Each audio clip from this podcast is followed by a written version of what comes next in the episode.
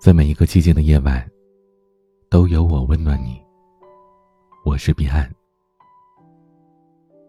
现在年轻人谈恋爱，身高是要求标准之一。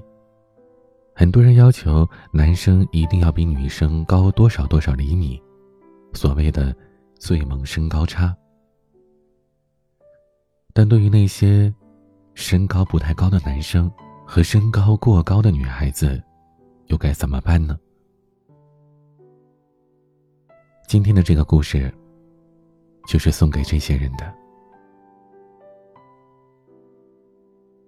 身边曾经有朋友拍着胸膛预言，高露可能会做一辈子的老姑娘。结果气得高露是当场哭着跑了出去。可是没过几天，高露拉着新男友出现在我们面前，所有人都目瞪口呆。这画面太美，美的有些辣眼睛。这不就是传说中的最萌身高差吗？相差十八厘米。高露身高一米八，而她的新男友身高只有一米六二。两个人站一起，高露像个高大的汉子，而她身边的男子反而像娇小的女子。高露一开口，立马又打破了我们对她的印象。她原本粗犷的嗓音。开始学着收敛，带着点小女生的腔调和我们说：“这是我男朋友，和珅。”和珅对我们微微一笑，虽然他长得不高，但也算得上是眉目清秀，微扬的嘴角还有着深深的酒窝。大伙儿还没缓过劲儿来，就被他俩紧紧交扣在一起的食指亮瞎了。身旁的朋友扯扯我的衣服，小声说：“完了完了，我估计啊，这对又是苦命鸳鸯了。高露他妈妈的眼光，恨不得让他找个姚明那样的女婿。”我笑笑没有回话，只是看见高露和和珅在一起时，眼睛里都是藏不住的闪亮，仿佛在他们眼里，只看得见彼此，以及对未来的。无所畏惧。他们相识的故事，是和珅在聚会上被我们灌醉酒之后才讲出来的。他说，他们第一次见面是在飞机上，当时和珅正想把一个行李放在上面的飞机舱柜里，可奈何他身高不够，放着有点吃力，像个尴尬的小丑似的蹦蹦跳跳的。旁边有两个小姑娘，看到和珅使劲顶脚的模样，忍不住一个劲儿的大笑，而且越笑越大声。和珅呢，急的是满头大汗，满脸通红，不知如何是好。这时高露走过去，一个反手就把行李妥妥的放好，然后面无表情的俯身看着那两个女生说：“很好笑吗？”高露身形高大。这两个女生的笑声顿时被卡在了喉咙里，觉得浑身发冷，仿佛空气瞬间凝固，冰冷到极点，低着头一声都不敢吱。后来是和珅出来打了圆场，才让气氛没有那么尴尬。高露跟和珅坐在两隔壁，和珅一直用余光偷瞄着他，正巧碰到了高露的视线，不禁脸颊一红。他大脑还没想好该怎么解释自己偷看的行为，嘴里却已经等不及的蹦出来一句：“刚才，真是谢谢你了。”高露的大手帅气一挥，笑着说：“客气什么呀？我也被人笑得多了，大胆怼回去才是王道。”提起身高的痛处，两个人像是打开了话匣子。从幼年到少年，再到成年。最后聊到激动处，高露大手一拍腿，简直恨不得锯掉自己的半截腿给和珅送去。在一闪而过的错愕之后，和珅大笑，眼角尽是藏不住而溢出来的欣喜。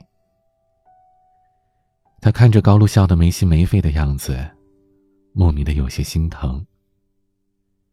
虽然高露像极了长满了刺猬。但所有的刺都是在被人无数的刺伤之后，才长出来的。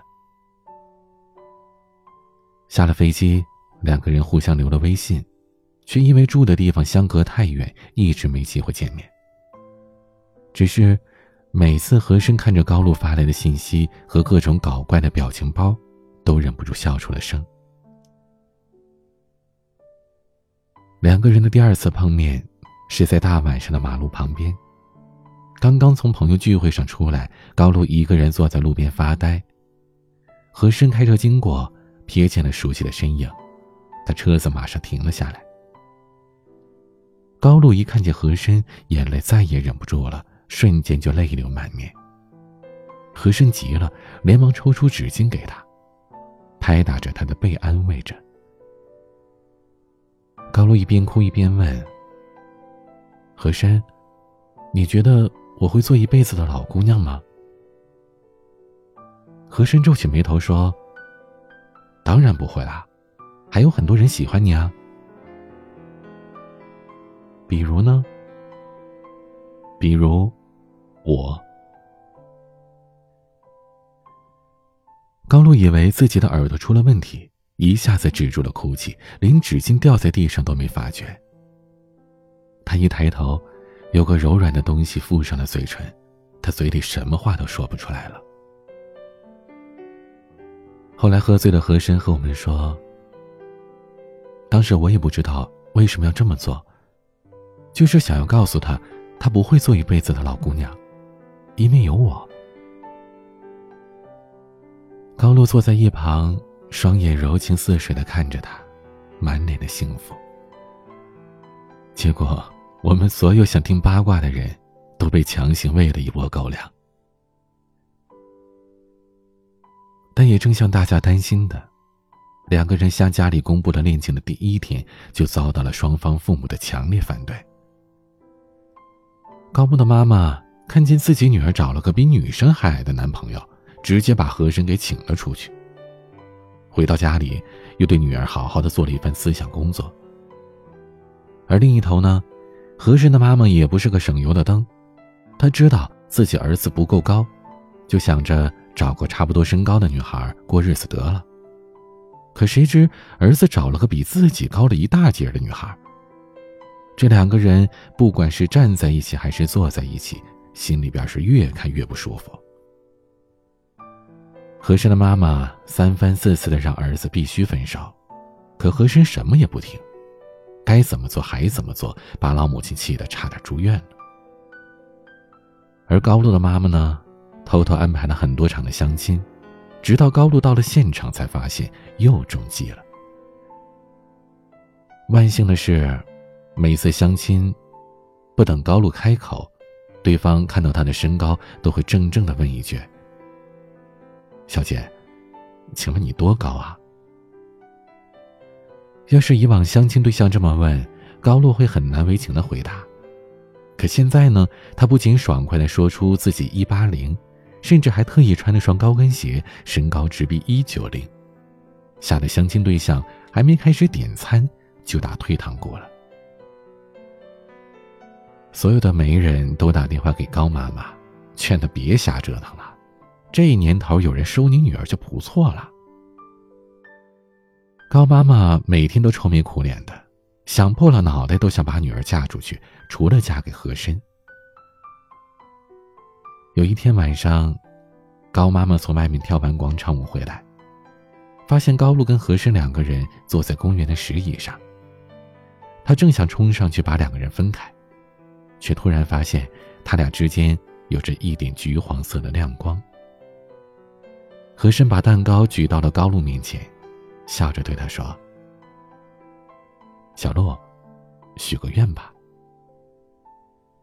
高露开心的笑了，笑得像是一个高贵的公主。这是自从高露成年之后，高妈妈第一次看到她笑得那么甜。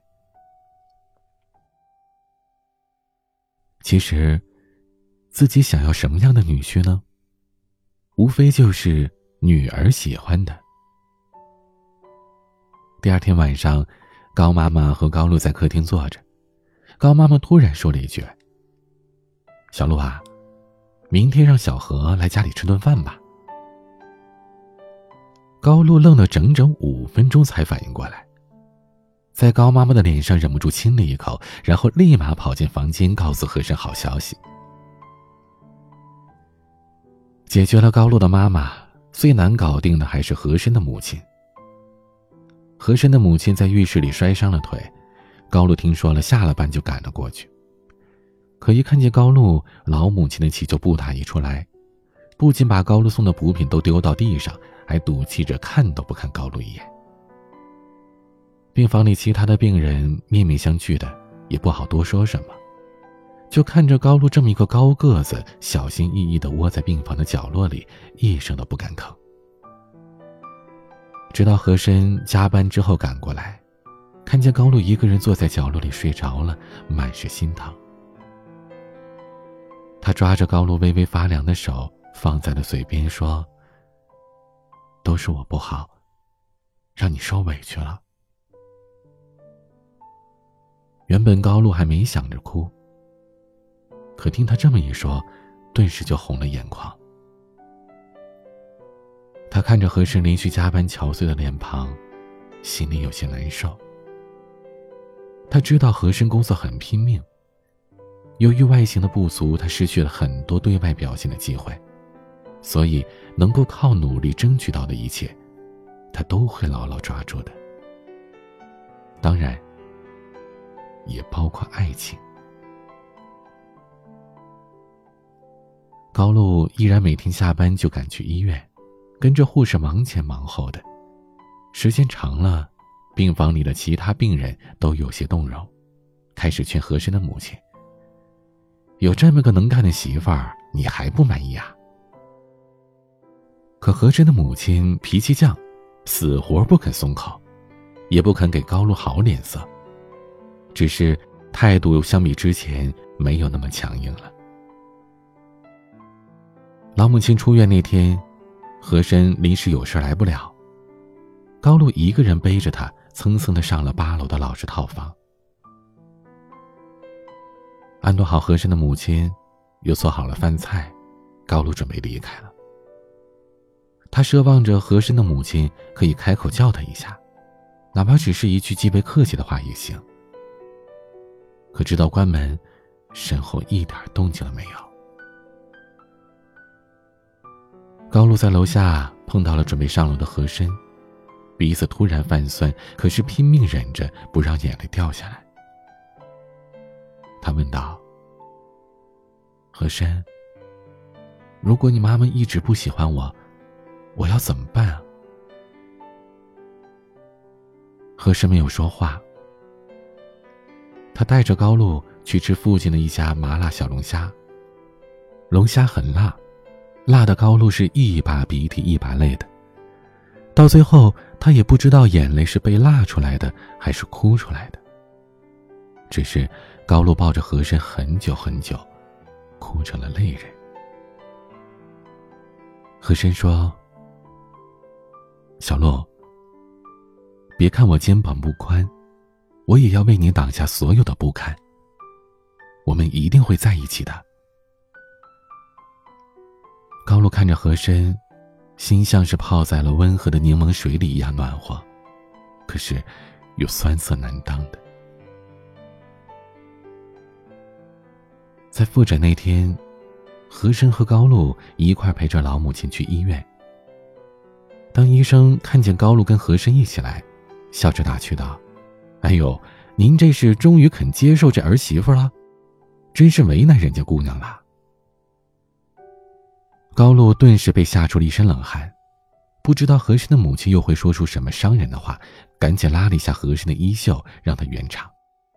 可谁知，还没等和珅开口，他母亲就慢悠悠的开口说：“这么孝顺的媳妇儿，我当然要啦。”和珅长舒了一口气，可一旁的高露却瞬间石化了。他简直不敢相信自己的耳朵，愣了半天之后，才抓着和珅妈妈的手问：“阿姨，您真的不反对我们了吗？也不嫌弃我的身高了吗？”和珅的妈妈有些尴尬，好面子，不好直说什么。他只是重重的握了一下高露的手，说。哎，有事儿咱们回家好好说啊，高露点了点头，眼睛里边写满了眼泪，脸上却是笑开了花。和珅和高露的婚礼在一个小饭馆里举行的，不豪华，不气派，不奢侈，但是布置的特别温馨。婚礼开始前，我们几个朋友偷偷的问和珅的母亲，后来是怎么同意他俩的婚事的。老母亲一想起来，就忍不住抹了一把眼泪。他只说了一句话：“我儿子说。”只有高露，能够给他剩下的十八厘米，让他觉得他不是一米六二，而是一米八零。我们听完了，都连连惊呼：“原来这小子还这么会说情话。”可当看见他们牵手走上台时，大伙的眼睛都湿润了。和珅对高露说：“谢谢你。”给了我十八厘米的自信去爱你。高露对和珅说：“只要我喜欢，再矮的你，也是我的盖世英雄。”一六二的新郎，一八零的新娘，可我们所有人，没有一个人觉得他们。不配。在感情里，我们不是必须要按照大多数人的眼光，来确认自己是否配得上对方。爱情，就是你想要的，我刚好有；你给我的，恰好是我想要的。有任何心事想要倾诉或者咨询，欢迎关注微博 DJ 彼岸，或者加我的微信号彼岸幺五零八幺七，彼岸拼音的全拼加上数字幺五零八幺七。今天的晚安曲，焦麦琪演唱，今天也想见到你。喜欢我们的节目，可以点击专辑上方订阅，或者关注我的账号。每个夜晚，用声音陪伴你。我是彼岸，晚安。如果我笑了，因为在想你，你总有无数奇怪的问题。如果